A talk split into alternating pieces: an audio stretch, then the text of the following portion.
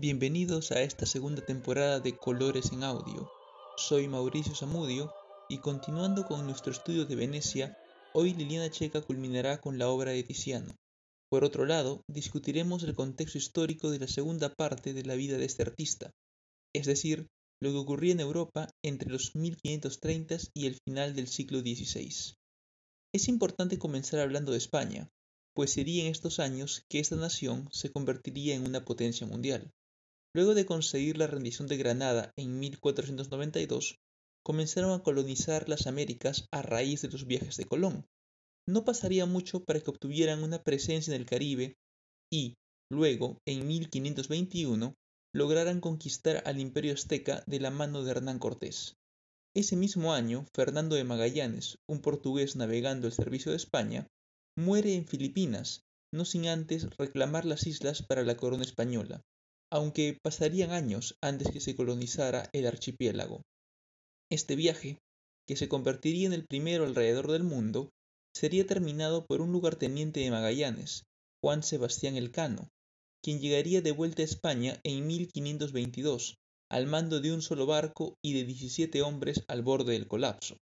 España seguiría su expansión, y en 1532 Francisco Pizarro conquistaría el imperio incaico. Con estas posesiones, Carlos V se convertía en quizás el hombre más poderoso del mundo.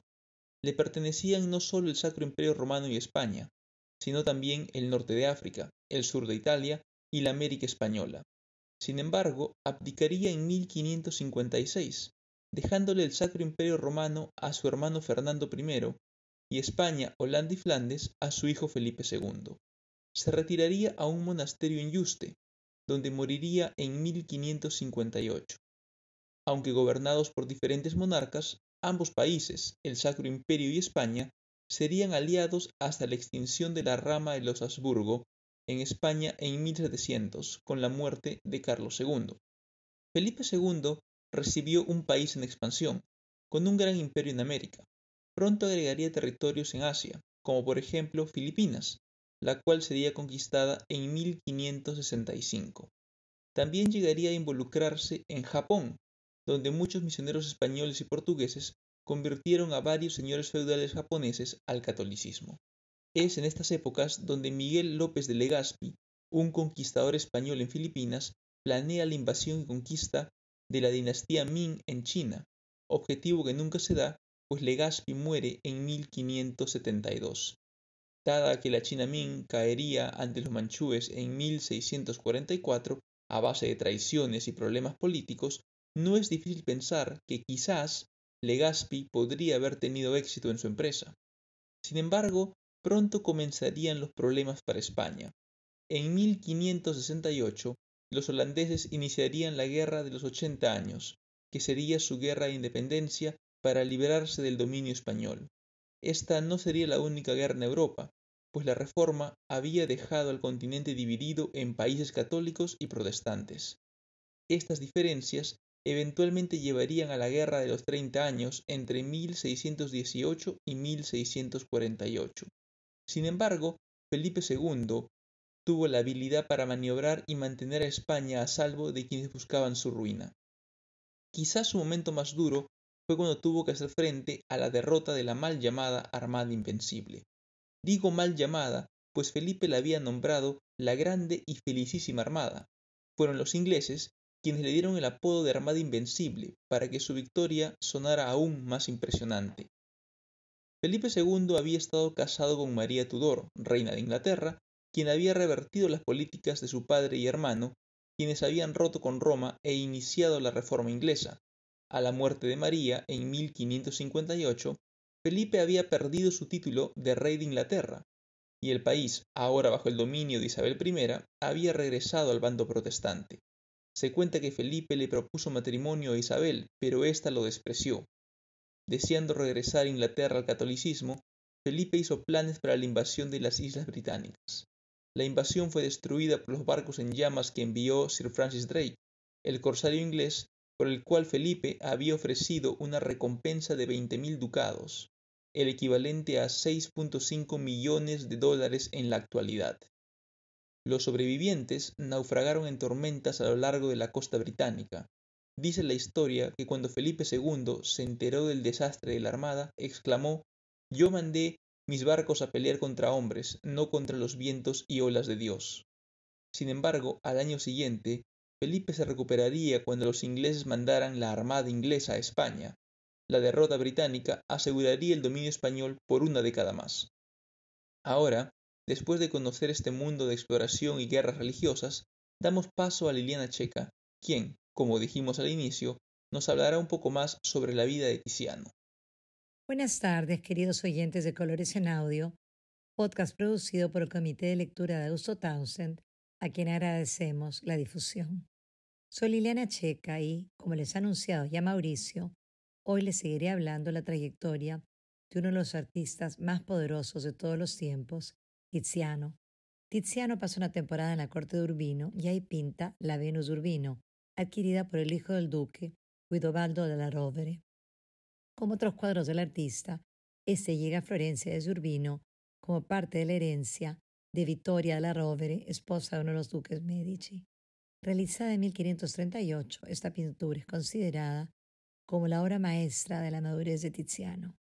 Inspirada probablemente en la Venus dormida de Giorgione, Tiziano se encarga de resaltar la distancia que los separa. El paisaje del cuadro de Giorgione es sustituido aquí por un interior donde transcurre una escena cotidiana. La Venus de Tiziano es representada despierta y no dormida.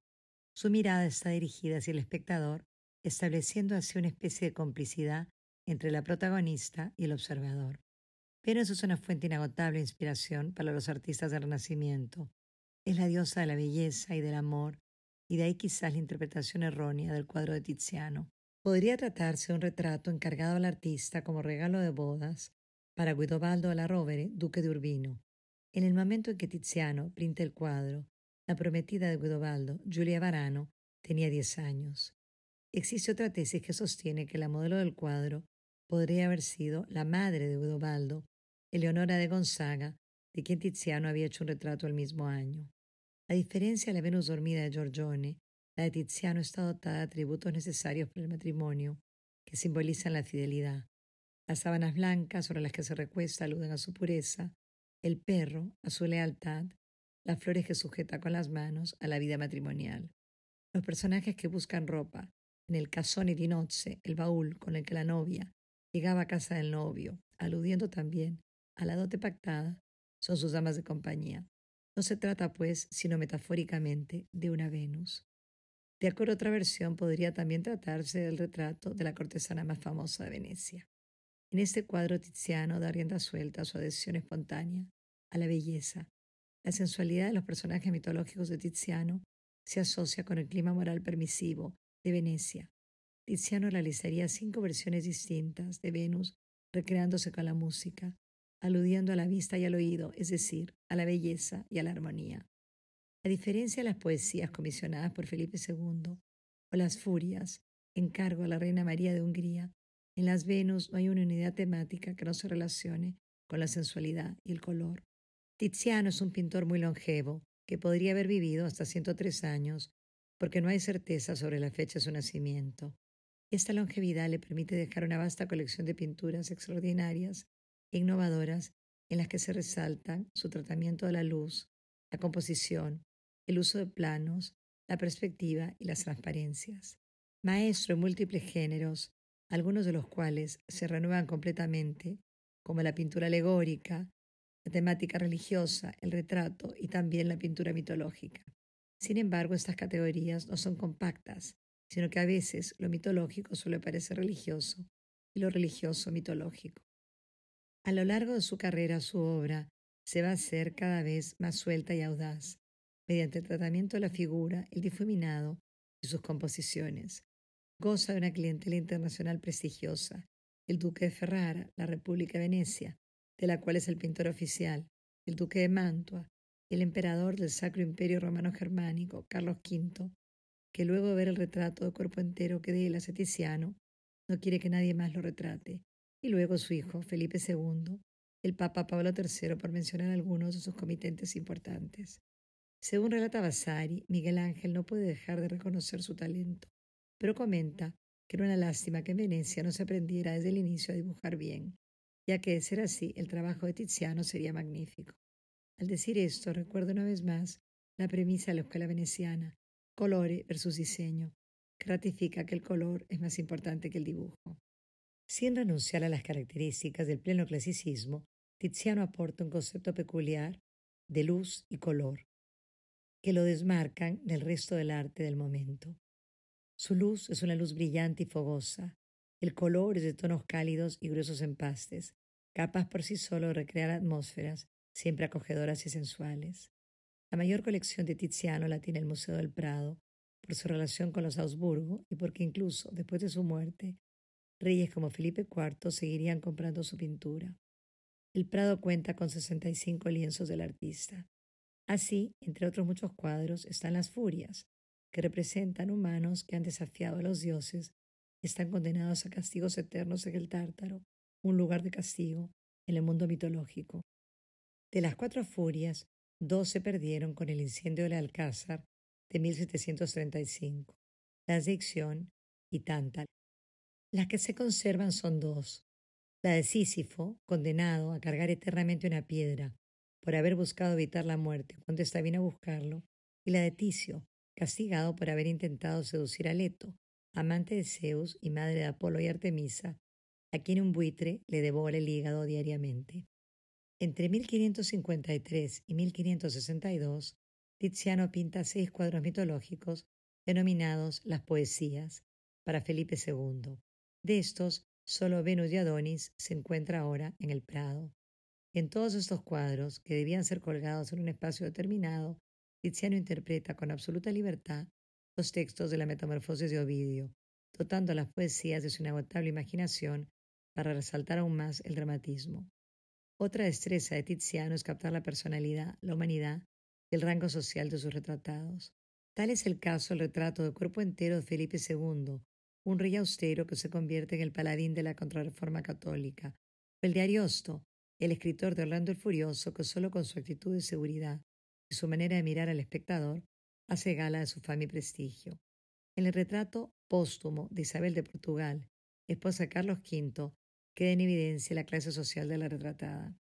Esa capacidad de pintar temas tan diversos con tanta naturalidad, de poner énfasis en el manejo de los colores tierra, de captar la personalidad de sus modelos, de interpretar con absoluta libertad la mitología, convierte a Tiziano en uno de los grandes genios de la pintura, de quien se dice que aplicaba los últimos toques a sus lienzos con los dedos y que solía dar hasta cien capas de barniz a sus pinturas.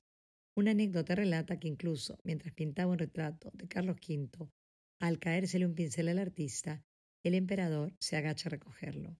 Al margen de que esta anécdota sea cierta o no, es una historia que pone de manifiesto que Venecia es la tierra de grandes pintores. Nos despedimos hasta el próximo episodio de Colores en Audio.